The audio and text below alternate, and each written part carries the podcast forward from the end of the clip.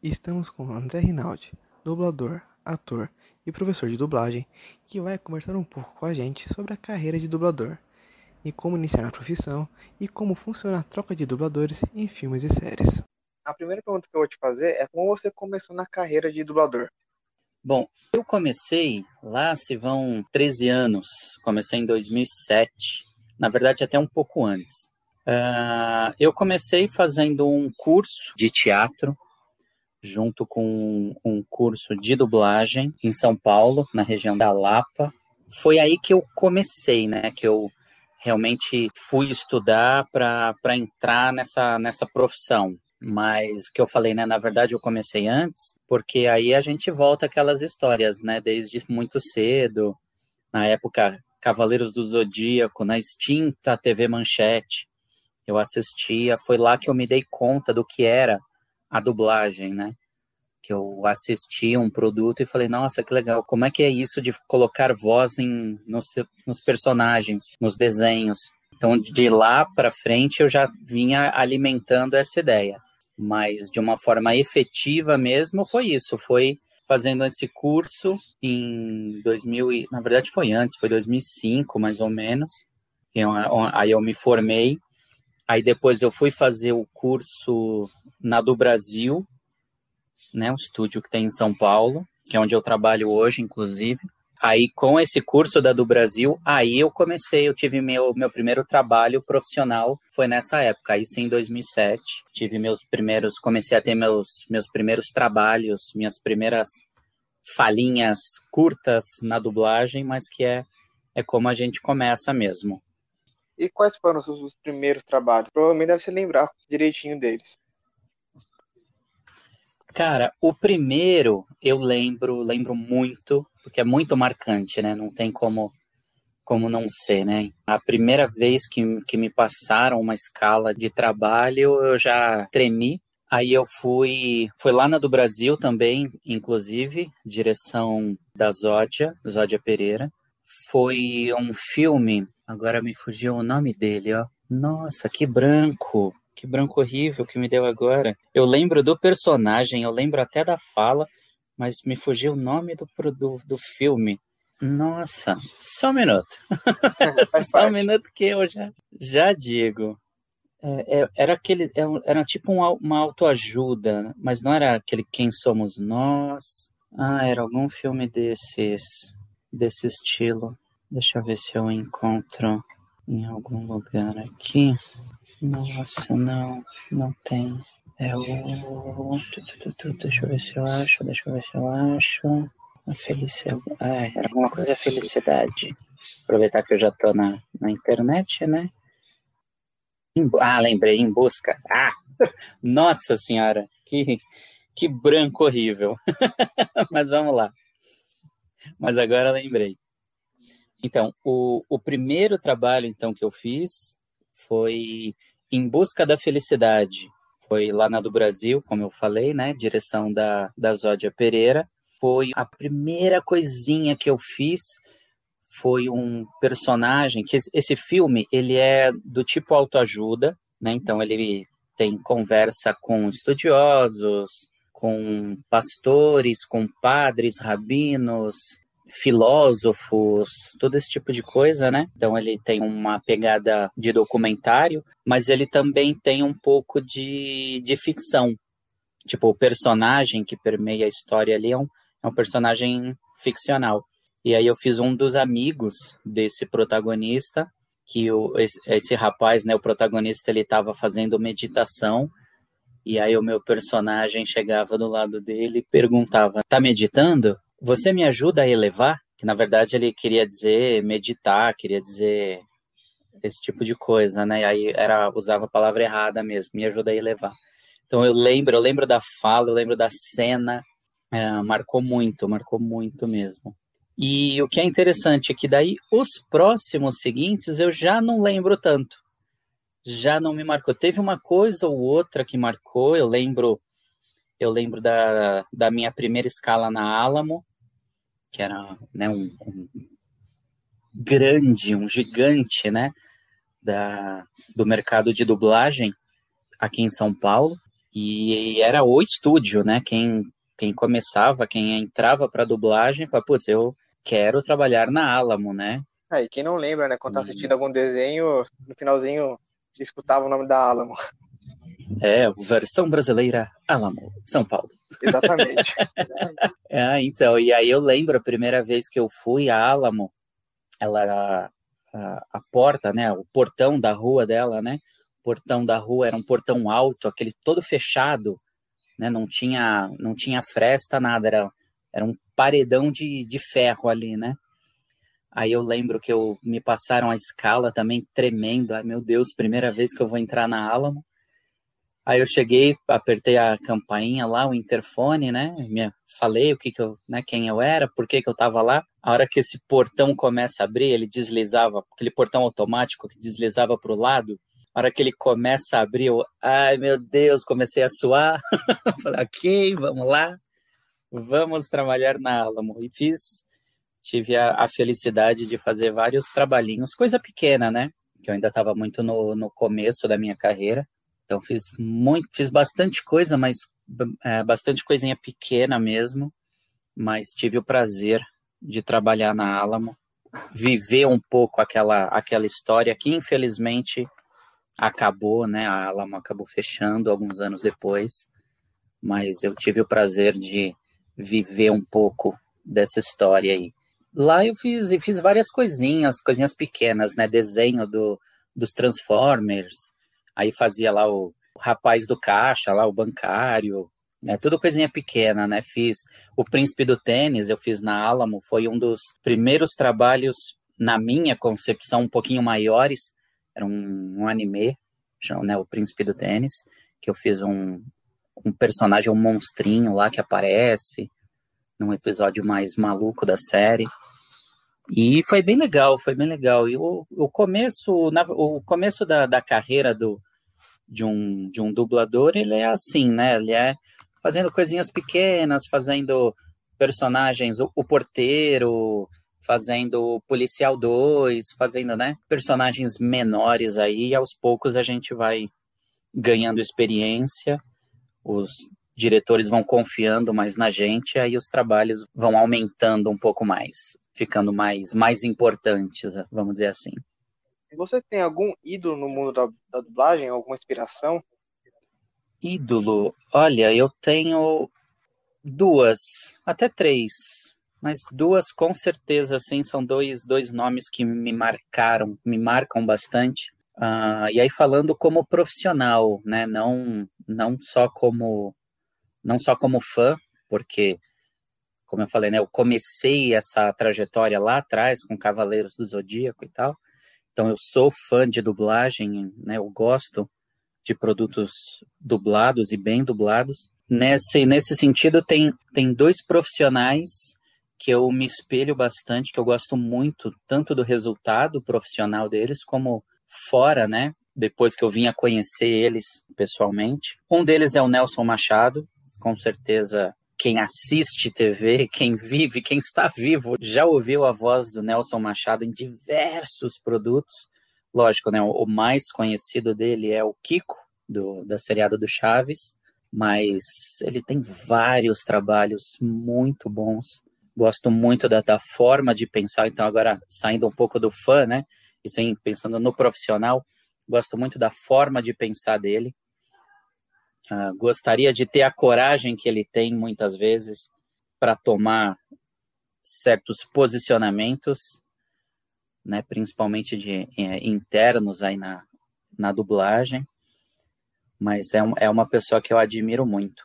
Outra pessoa que eu admiro bastante, o Bretas, gosto muito do trabalho dele, também da, desde Cavaleiros do Zodíaco, né, a voz do Yoga de Cisne, Gosto muito do trabalho dele, a voz dele uh, é uma voz gostosa de ouvir. Gosto, né, sempre que eu vejo algum trabalho dele, com certeza eu vou gostar. Muito difícil não não estar bem feito. Que é um dois, na verdade os dois, né? Dois grandes atores que vieram do teatro, né? Uh, grandes grandes trabalhos no teatro, cresceram nessa área e depois foram para a dublagem aí não tem como, né? Vindo do teatro com toda essa carga com todo esse conhecimento, o produto com certeza vai ficar muito bom. Eu entrei no seu site antes para conhecer um pouco o seu trabalho e vi que você uhum, jo jogos de videogame, como o Batman Arkham Knight e o God of War. Qual é a uhum. diferença uhum. de narrar um jogo e narrar uma série, filme ou animação? Qual é o processo que geralmente é utilizado? Quando você fala narrar, tá falando da, da é dublagem dublar. em geral. É dublar. É, tá. Tá, beleza. Cara, fazer, fazer jogo de videogame, primeira coisa para mim, eu preciso dizer que é maravilhoso. Porque eu jogo. eu sou um jogador, né? Eu sou um gamer. Estar nesse universo é, é muito louco, é muito legal. Aí, com relação à técnica, assim, pra gente, pra, né, pro, pros dubladores, ela não é muito diferente. A gente já já está acostumado, né? Já vem se acostumando com isso de você ouvir, assistir um produto no original e fazer aquilo em português. Então, para a gente não é tão diferente assim. Mas na questão técnica da, da, da forma, da forma para o estúdio, né, técnica do estúdio, que eu quero dizer, ela já é um pouco, ela já é, já é um pouco diferente. A, a primeira diferença que a gente tem é que a maioria das coisas que a gente faz no game, a gente não tem um vídeo. Né? Essa, na verdade, é a, é a maior diferença que existe nas duas áreas. Porque na dublagem, o filme já está pronto, a série já está pronta, ou no máximo está ali em, em pós-produção e tal. Mas a gente tem um vídeo, a gente tem um ator, a gente tem um, um desenho para ver para ver o que está acontecendo, para seguir aquela boquinha e tal. O game, como ele ainda está em, em processo, e são várias áreas diferentes, né? Quem está cuidando do áudio não, uh, não é com certeza a mesma equipe que está cuidando da modelagem 3D, são né, departamentos completamente diferentes, mas que vão se conversar lá na frente. Quando chega para a gente, fazer aqui em português, vem só o áudio. Então lá fora, normalmente em inglês, né? Eles já gravaram os atores, as atrizes, né? As vozes lá. E é isso que eles mandam para cá. Então eles só mandam para gente arquivo de áudio. Então a gente não tem uma cena, a gente não vê o personagem como ele é. Isso em 90% dos casos, pelo menos. E é assim que a gente segue. Então, como você falou, quando eu fui fazer o, o Vagalume do Batman Arkham Knight, foi muito isso. Eu nem conhecia o personagem, que eu, eu conheço, né, dos personagens de Batman, eu conheço os, os clássicos, né? O Vagalume, para mim, já era um personagem um pouco mais B. Então, já eu já não conhecia ele. E aí, quando eu fui pro estúdio, e lá eles me falaram o que eu ia fazer, porque isso é, é, padrão, né? Eles nunca falam antes, só falam na hora que você chega lá. Então aí quando eu vi, quando eu ouvi o que eu ia fazer, eu vi o ator original fazendo lá no inglês, como é que ele fazia e tal. Eu falei, nossa, né? Tem, tem alguma coisa estranha. Aí deu uma pesquisada rápida na, no personagem. Aí eu vi que ele tinha parte do corpo queimado, que ele tinha dificuldade de respiração e tal. E aí falar, ah, isso tudo me ajudou a, a, montar o personagem e a entender o que é que o ator americano tinha feito lá, né? Falar, ah, agora eu entendi por que, que ele está fazendo assim. E aí aqui eu segui a mesma ideia, com essa dificuldade de respiração, com essa é, meio um grito, uma coisa, uma, uma voz bem arranhada, né? Da, da dificuldade de falar e tal. E foi assim que eu fiz. Mas essa é a grande diferença, é a gente não ver o que está fazendo. Outra diferença é que no filme, como eu disse, ele já está pronto, então ele tem começo, meio e fim. Ele é uma, ele é uma história sequencial. O game não é, e cada vez mais deixa de ser. Pensando nas side quests, né? né? Dependendo do tipo de jogo. Pensando, né? Você escolhe o caminho que você quer fazer primeiro e vai fazer depois. Então as possibilidades no jogo são muito maiores. Quando vem para a gente, a gente só ouve as nossas falas. eu não faço ideia de aonde está o meu personagem, de com quem ele está falando, de em que momento do jogo aquela fala que eu acabei de gravar vai entrar. Então tem muita coisa que a gente só vai descobrir se jogar. A gente só vai ver se jogar. Tem vários casos assim, né? No próprio Batman, eu fiz uma outra pontinha além do vagalume, que era um capanga, era voz de capanga, né? E ele gritava: Não, Batman, não faz isso, não sei o quê. Eu só sabia que ele estava sofrendo por algum motivo, não fazia ideia do que estava acontecendo. Aí quando eu fui jogar, não sei se você jogou, não sei se alguém que, joguei, que joguei está nos ouvindo jogou. Aquela, é aquela cena que o Batman joga um capanga no chão e ele começa a dar ré com o Batmóvel. Ah, quase, quase vindo para cima da cabeça do cara. Então, aquela voz sou eu. e na hora que eu tava jogando, que eu vi essa cena, eu falei, caraca, se eu soubesse o que que era, talvez eu tivesse feito até com mais desespero. Porque a cena é muito forte. E foi muito legal depois de ver, ver o resultado, né? Ficou bom. Talvez tivesse ficado melhor. Mas infelizmente a gente não sabia qual era a cena, né? Porque chegou o áudio, mas não chega o vídeo, a gente não sabe o que está rolando. Então, basicamente, essa, essas duas questões são as, as grandes diferenças que tem da dublagem tradicional para a dublagem de games, né, para localização de jogos. Basicamente é isso. Hoje em dia, isso tem se modificado um pouco, né? Até pela questão da qualidade dos vídeos.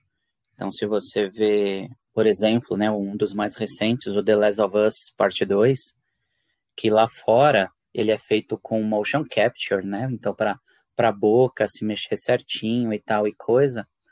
Então, para algumas cenas, não para todas, mas para algumas cenas, a gente já vem usando é, algum tipo de vídeo.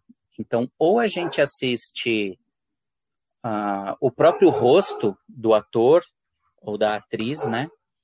Uh, so, a, aquilo que foi capturado no motion capture, né? Aquela imagem da pessoa mesmo cheio de bolinha na cara, ou uma prévia da modelação do, do, do, da modelação 3D, tá certo? Do molde 3D do personagem. Eu já gravei coisa onde eu tinha um personagem laranja na tela que não estava finalizado, mas que já dava para ver um pouco de, de como seria a movimentação dele numa cena e tal.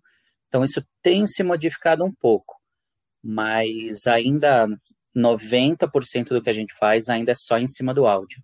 Não tem um, um vídeo para a gente ver exatamente o que está acontecendo. É, entendi, é totalmente diferente do que eu imaginava. É. é, então, a gente não, não, não sabe, não sabe o que, que é. Então, às vezes, que nem essa que eu falei, né? Eu não fazia ideia do que. Eu sabia que eu estava apanhando do Batman, mas eu não sabia o como. Né? E outras coisas, outras falas, tipo, uh, se você for pensar em um. Mesmo num The Last of Us, ou num The Witcher, tem essas vozes soltas, né? Os, os NPCs ali, né? Pessoas da cidade e tal, e aí você tem uma fala solta, né? Ah, eu acho que eu vi um monstro perto do lago, pensando em The Witcher, né? Sei lá, uma frase como essa. Quando você grava, você não sabe se você está falando isso para alguém ou se você está falando enquanto o personagem principal está passando perto, tipo aquela frase que o personagem ouve um outro falar, a gente não faz ideia de aonde isso vai ser usado. E depois você vê o resultado final, poxa, acho que nesses, sei lá, mais ou menos cinco anos que a localização pegou firme no Brasil mesmo, sendo feita com qualidade, sendo feita bem feita mesmo, porra, acho que a gente tem feito um ótimo trabalho, porque temos jogos aí com, com a dublagem, dublagens sensacionais, muito boas, que, que ajudam muito na imersão do jogo. Em março, alguns dubladores foram no Twitter, ou no Facebook, Instagram, reclamaram uhum. de ter uhum. perdido alguns personagens por conta da pandemia e outros colocaram a culpa no, nos estúdios. De qualquer jeito, uhum. como, que, como funciona a troca de dubladores ou a troca de estúdio? essa questão de troca, quem é de fora da dublagem, né, precisa entender é que nós somos prestadores de serviço. Nós dubladores, né, a gente presta serviço para um estúdio de dublagem que, em sua parte, presta serviço para um cliente também, para uma distribuidora, para um canal de streaming, para um canal de TV, seja TV aberta, TV a cabo. Nós prestamos serviço para o estúdio e o estúdio presta serviço para o dono do produto realmente, né? Eles é que são os donos do, do produto. Não é, não é o estúdio, não é o dublador. Infelizmente, o que acontece é, eu digo infelizmente mesmo, como fã, inclusive, né, de muitos produtos que eu vi isso acontecer, uh, infelizmente, alguns clientes podem não se preocupar tanto com a voz do, do produto que eles estão fazendo aqui. Mas isso a gente também tem que entender que é uma questão cultural. Se você for pegar, vai, por exemplo, Cavaleiros do Zodíaco. Se você pegar aqui no Brasil, tudo que foi feito de Cavaleiros do Zodíaco tem a mesma voz, as mesmas vozes. Então você tem o Hermes fazendo o Seiya, você tem o Elcio fazendo o Shiryu e assim vai. E para os vilões a mesma coisa. Só que lá fora, no original, isso não é assim. Então, na, na, primeira saga de Cavaleiros, tinha uma voz. Provavelmente teve a mesma voz durante um período. Depois de um tempo, trocou. Com certeza trocou. Quando foi feito Cavaleiros Ômega, provavelmente trocou de novo. Esse último da Netflix, por exemplo, com certeza trocou de novo. Não são as mesmas vozes no original. Assim, isso eu estou falando sem ter ido pesquisar, tá? Não sei não sei de se com certeza trocou, mas eu acredito que trocou. Assim como vários outros produtos desses assim, se, né, se, se a gente for pegar um desenho e outro, as vozes as vozes se modificaram, né, principalmente falando de desenho, né? Mas aqui no Brasil, o Nelson, inclusive, Nelson Machado, ele tem uma frase que é muito boa com relação a isso, de que esses donos dos produtos eles não entendem que a dublagem vira clássico junto com o produto. É estranho pro pro nosso público se Cavaleiros do Zodíaco da Netflix não tivesse as mesmas vozes. O público ia achar estranho, né? Então eles eles não aqui isso é muito assim, mas lá fora não é, então eles não entendem muito isso né, os, os donos, né? Então, essa questão da troca, infelizmente na dublagem, ela é até de certa forma normal. Não que, como fã, não é aceitável, tá? Mas ela é normal. Em alguns casos seria até necessário. Próprio caso, como você falou, né? As pessoas que, que vieram e, e reclamaram e falaram da, da dublagem, de, né, de terem sido substituídos e tal, quem decide essa substituição é o cliente. É o cliente que, que vai dar a última palavra e falar tal pessoa não quer ou tal pessoa não pode, troca. Normalmente é eles que falam isso. Tá? Não é o estúdio, ah, não, sei, então vamos trocar. Não, se já está certo que é a pessoa, que se vai decidir se troca ou não, é o cliente. E aí a gente tem que entender aonde nós nos colocamos em toda essa questão. Né? Nós somos atores, nós somos dubladores. O personagem não me pertence. Então, eu não sou o. Falando de mim mesmo, né? Eu não sou o vagalume do Batman. Eu fui o vagalume naquele produto. Mas se tiver um outro produto, não necessariamente eu vou ser. Assim como se tiver algum desenho, como teve antes desenhos do Batman, eu não fui a voz do vagalume. Assim como na série, na série Gotham, o vagalume é uma mulher, não é nem um homem. Então, entendeu? Uh, o, o personagem não é nosso. Ele vai ser alterado e ele pode ser alterado. Da mesma forma, ele pode ter sido feito por um ator em um trabalho e ser feito por outro ator em outro trabalho. O, o próprio Batman agora, né? A gente teve uma porrada de Batman, de filmes do Batman e tal, e hoje a gente tem o vampiro do Crepúsculo, mas eu não lembro o nome dele. O Robert Pattinson. Robert Pattinson, Robert Pattinson. Então, que é, é, é aquela coisa, ah, meu Deus, como assim o Robert Pattinson para fazer o Batman? Por que não? Ele é ator. Provavelmente vai conseguir fazer. Se vai ficar bom ou não, sinceramente, acho que depende muito mais do roteirista do que dele. Mas outra coisa, aí você tem o Coringa lá, quando foi o, o Jared Leto. Não, porque o Jared Leto é um ator, é isso, é aquilo. Legal. O, só que no filme ele não mostrou nada. Quer dizer, o, o roteiro não deixou ele mostrar nada. Então você tinha um puta de um ator para fazer um negócio, mas que o personagem ficou uma merda no, no trabalho final. Mas voltando na questão da dublagem, então é, é a mesma coisa. Eu posso fazer um personagem hoje que amanhã outra pessoa vai fazer. Um ator que eu fiz, outra pessoa faz. Inclusive, um dos atores que eu dublei não faz muito tempo é o Je como que é o nome dele? Jess Plemons. Jess Plemons. Eu dublei ele no filme Vice, né, aquele sobre o vice-presidente americano da época das Torres Gêmeas e tal. Um puta de um bom ator. Eu fiz ele nesse filme. Só que estreou um filme essa semana, semana passada, né, recentemente, Estreou um filme recentemente na Netflix que não fui eu que dublei ele, foi outro ator, foi feito aqui em São Paulo, foi outro ator que dublou. Ok, lindo, maravilhoso, bola para frente. Né? Então é isso que a gente, inclusive nós dubladores, nós temos que saber nos colocar, saber o nosso lugar também. Então, ah, eu não sou a voz dele. Eu fiz a voz dele em um produto. Eu não, como eu disse, eu não sou a voz do vagalume, eu não sou a. Entendeu? Então, essa questão de, de troca de vozes, infelizmente, ela é normal, ela acontece. Em muitos casos, o público, principalmente, em muitos casos, o público vai achar estranho. O problema que eu vejo é se for uma troca, e aí, como fã também, tanto como fã como, como profissional, né? É se a troca vier no meio de um processo.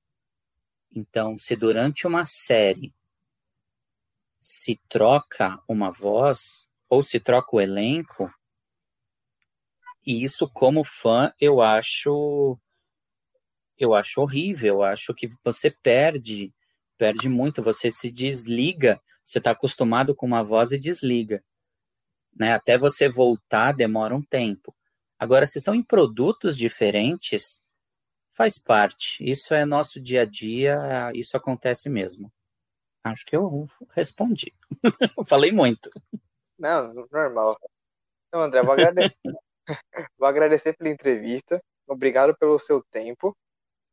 Que isso, estamos aí. E até, até para mim, particularmente, foi uma.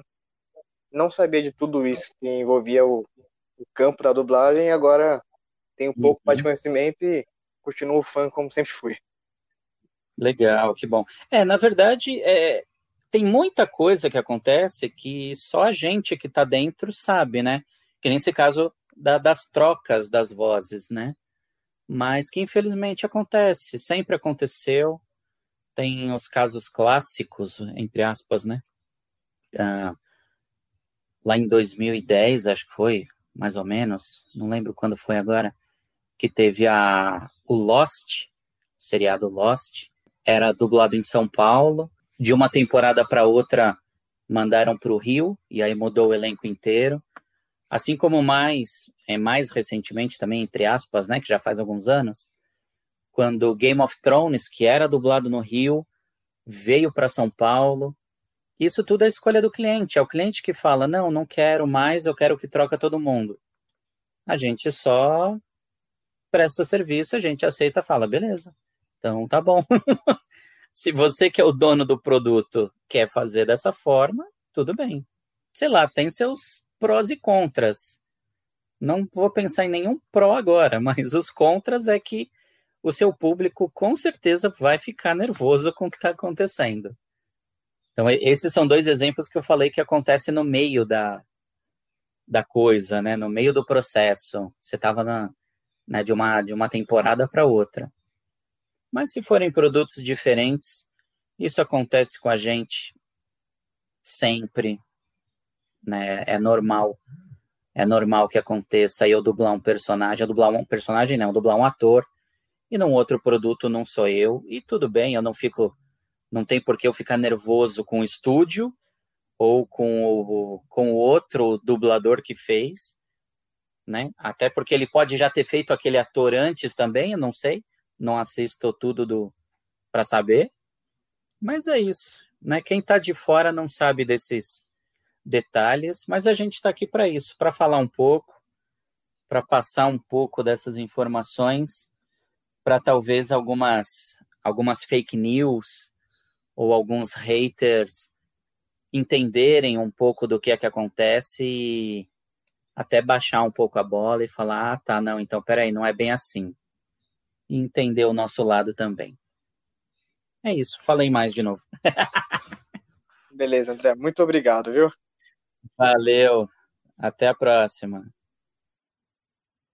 Esse foi o dublador André Rinaldi, que conversou com a gente sobre como funciona o mundo da dublagem. Gustavo Brito, para a Rádio Sônica.